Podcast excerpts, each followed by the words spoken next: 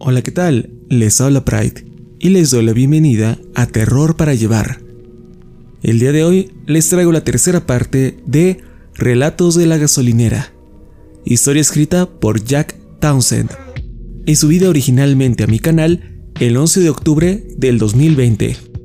Para la fuente de la historia así como de la música utilizada de fondo, no olviden leer la descripción de este podcast o de su respectivo video en YouTube. Si quieren saber más de este universo, no olviden apoyar al autor comprando sus novelas en Amazon. Abajo les dejaré un link. Y si quieren estar al día con mis más recientes narraciones de terror, síganme en mi canal de YouTube, El Orgullo del Operador. También los invito a que me sigan en redes sociales. Me pueden encontrar como Yo Soy Pride en Twitter, Instagram, Facebook, Twitch y TikTok. No olviden compartir este podcast y mis videos, ya que eso me ayuda muchísimo. Ahora sí, los dejo con el relato.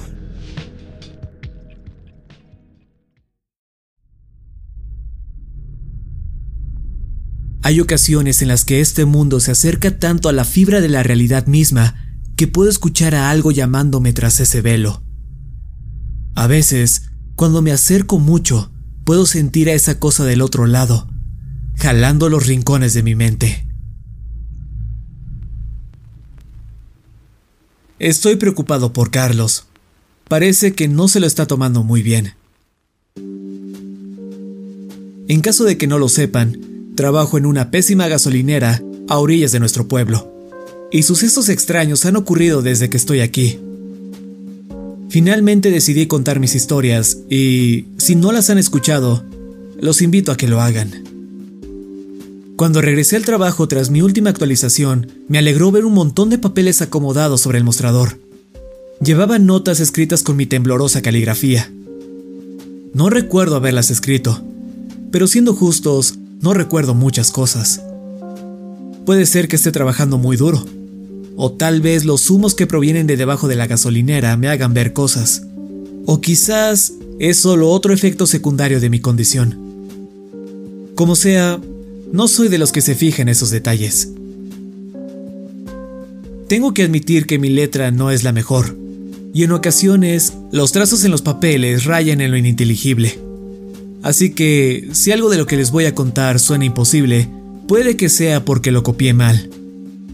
Con eso en mente, esto es lo mejor que pude hacer al transcribir dichas notas.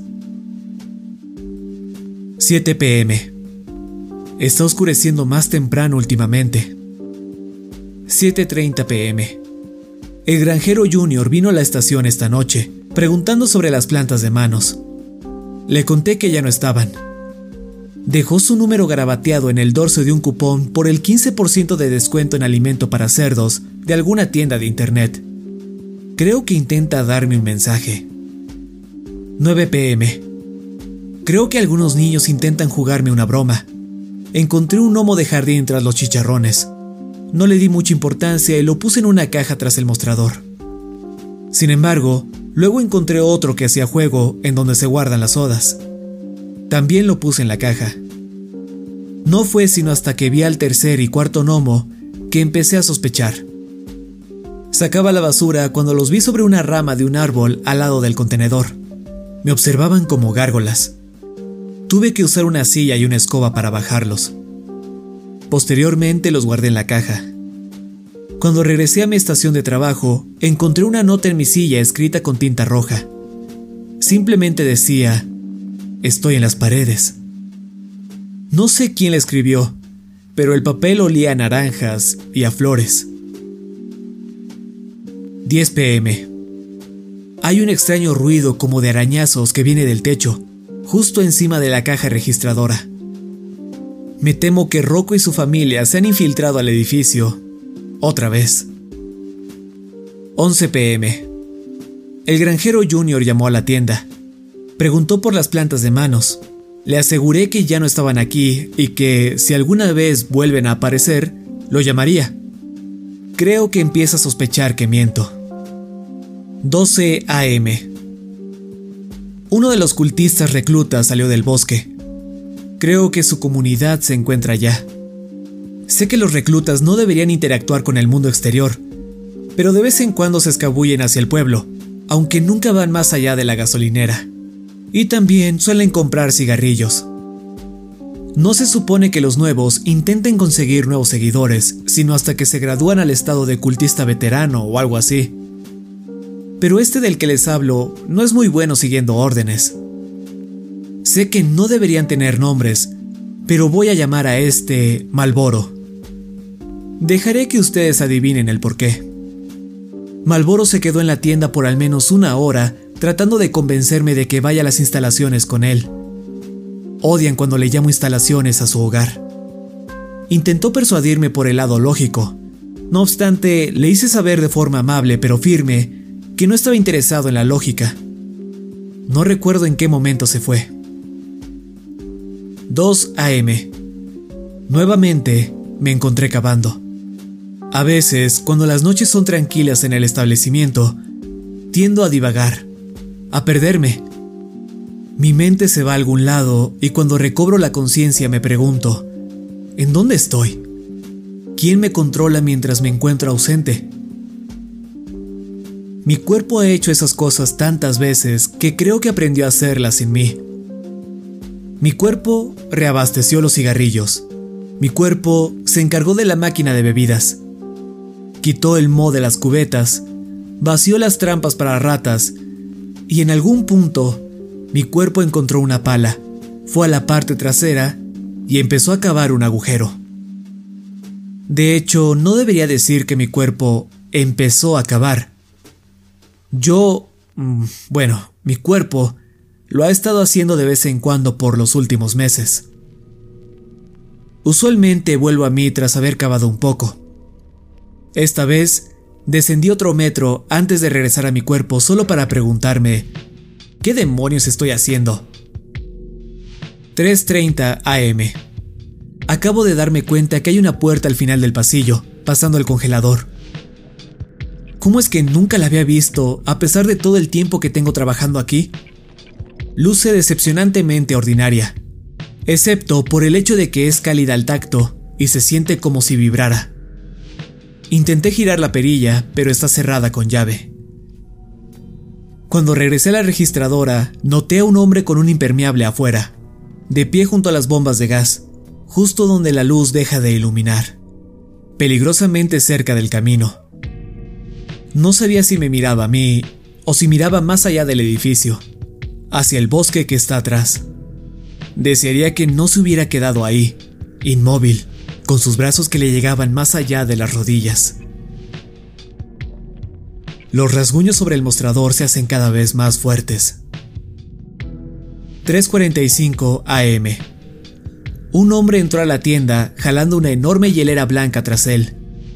Tenía unos lúgubres ojos azules y vellos saliéndole de las orejas y la nariz.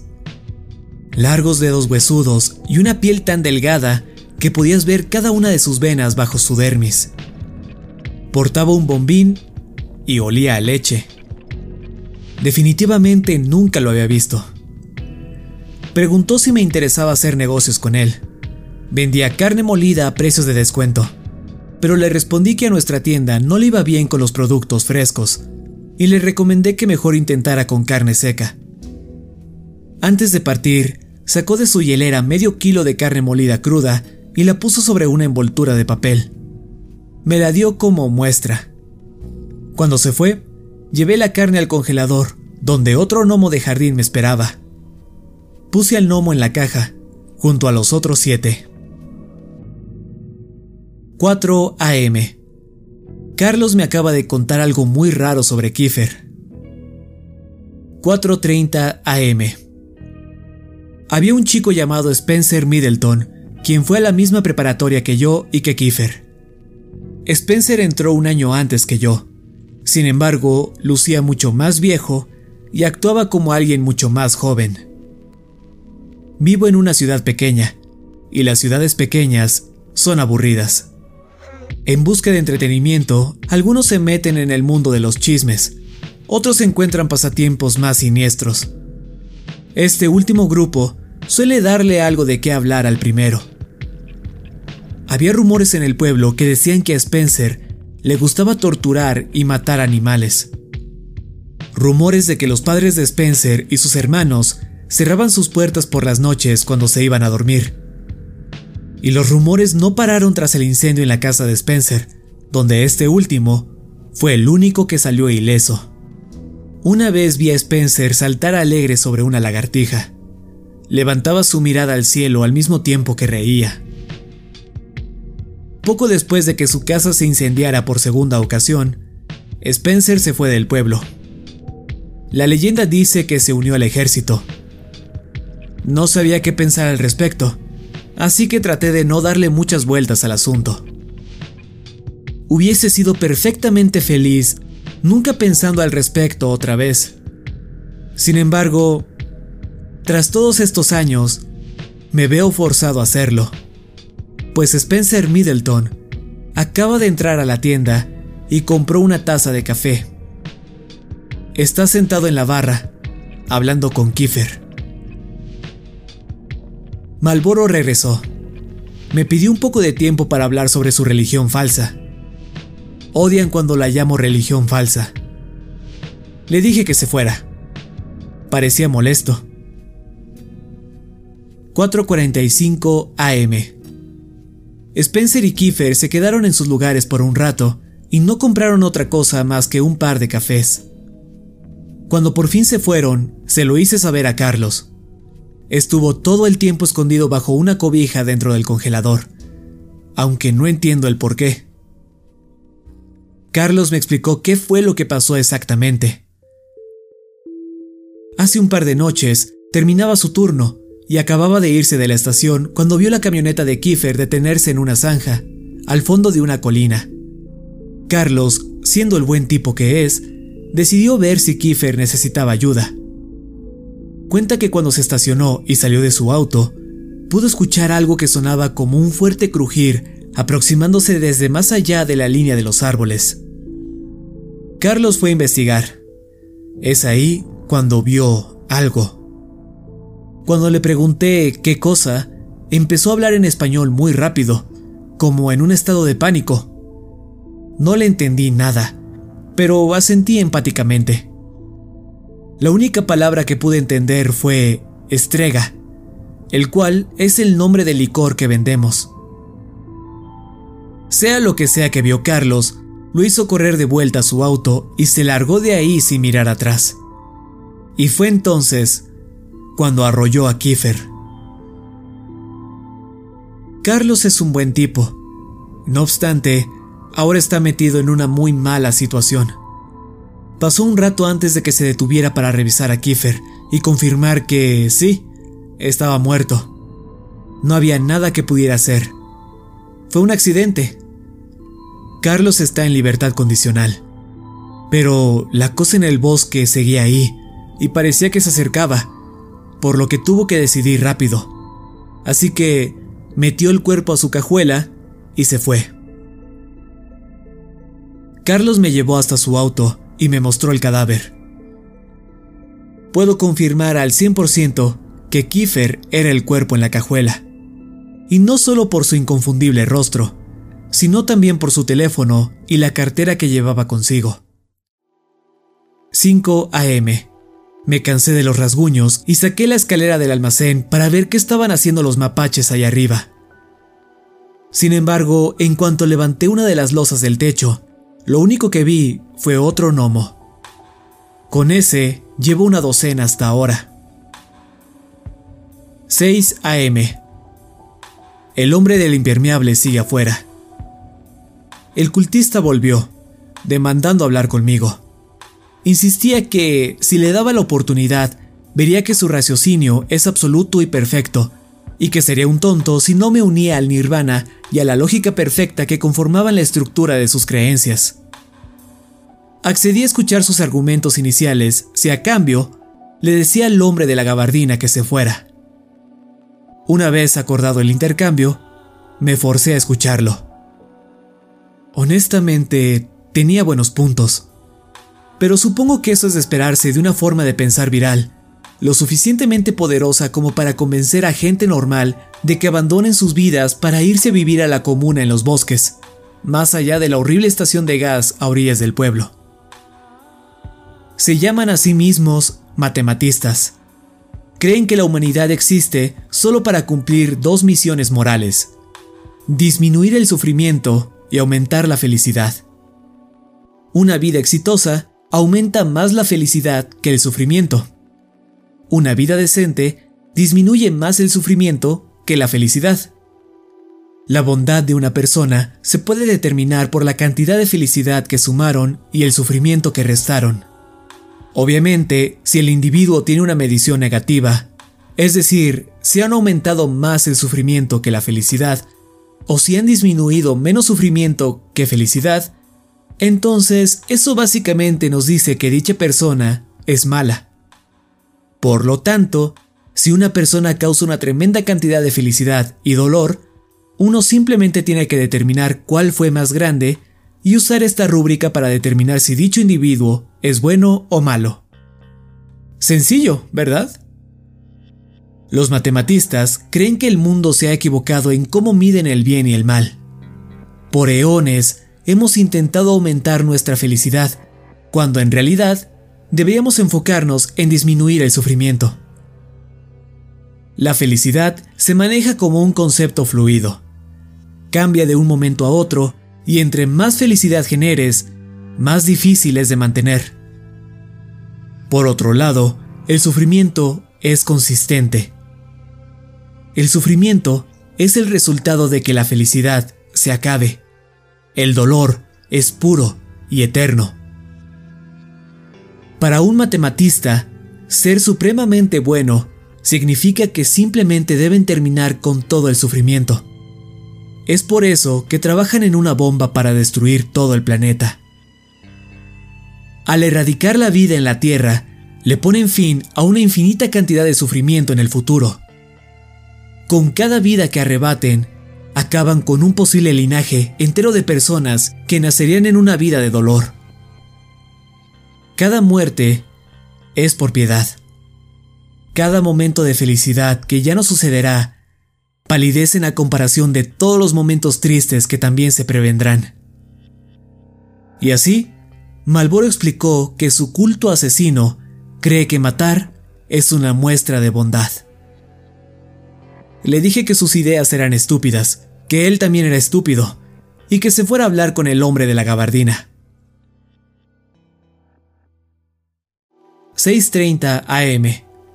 El teléfono sonó. Esto es extraño por dos motivos. Primero, porque no era el teléfono de línea convencional. Era el celular, a pesar de que no tenemos señal aquí afuera. Y segundo, porque se trataba de el celular, aquel que le quité al cuerpo de Kiefer. Lo admito, estaba atrapado en un dilema moral desde que Carlos confió en mí. Por un lado, Carlos había matado a alguien. Por otro, fue un accidente. Aunque el oficial a cargo de la libertad condicional de Carlos puede que no lo vea de esa forma. Creí que tendría más tiempo para pensar en el asunto. Sin embargo, cuando el celular empezó a sonar, supe que tenía que tomar una decisión. Contesté. No hablé al principio. La voz del otro lado de la línea me sonaba familiar. Tienes algo que le pertenece a mi jefe. Eres Spencer Middleton. Su celular y su cartera, contesté. ¿Qué? No, no nos importa mierda como esa. Podemos comprar más teléfonos y más billeteras. Tú sabes lo que queremos. Tenía razón, lo sabía. Fue un accidente. Expliqué. Lo sabemos. Queremos hacer un trato. Me lo regresas y fingiremos que todo este asunto nunca pasó. ¿Podemos hacer eso? Absolutamente. 7.30 am. Carlos vino para cumplir su turno hace una hora y le expliqué el trato. No estaba muy emocionado que digamos, pero como se lo expliqué, no tiene opción. Estacionamos el auto de Carlos tras la tienda, cerca de donde crecen las plantas de manos, y nos aseguramos de no acercarnos demasiado como para que nos tomen de los tobillos. La vagoneta de Kiefer llegó minutos después. Spencer estaba al volante. Él y Kiefer bajaron sin decir palabra. Nos observaron y abrieron la parte trasera de su vehículo. Carlos abrió su cajuela. Kiefer y yo nos observamos mutuamente, manteniendo contacto visual todo el tiempo mientras Carlos y Spencer transferían el cuerpo de un vehículo al otro. Spencer ya tenía preparada una cobija para cubrir todo. Cuando terminaron, Kiefer puso una mano sobre mi hombro y me susurró al oído. Lo hiciste bien. Luego, se fueron. Carlos empezó a llorar mientras yo regresaba a la tienda. Casi era de día, tiempo para que el nuevo empleado empezara su turno.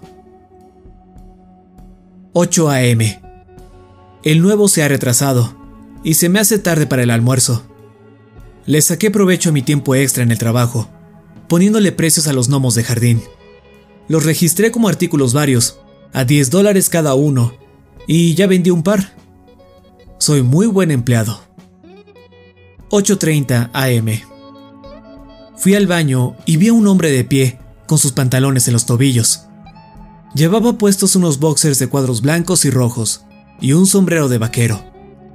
Sonrió al verme y solo dijo en un tono cantado, Vamos viejo, vamos. Aproveché la oportunidad para preguntarle algo que me carcomía la mente.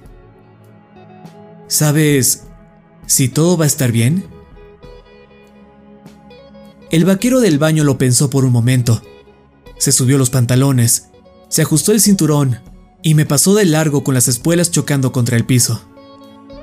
Cuando estuvo a mi lado, se detuvo por un segundo y simplemente dijo, Lo aprecio. Luego, se fue. Honestamente, no tengo ni idea de qué significa eso. Y estas son todas las notas que encontré en los papeles, pero seguiré con este diario. Creo que es una buena forma de registrar cronológicamente todos los acontecimientos raros que ocurren en la estación. Puede que incluso ayude con mi condición. ¿Quién sabe? Puede que regrese y escriba un poco más. Hasta entonces, creo que esta historia continuará. Oh sí, una pequeña actualización. Decidí dejar fuera la parte en la que revelaba el número y dirección del granjero Junior. Además, Alguien me dijo que Estrega ni siquiera es español. Le pregunté a Carlos al respecto cuando vino hoy a su cuarto turno. Él se me quedó viendo confundido y me dijo que no habla español. En fin, hasta la próxima.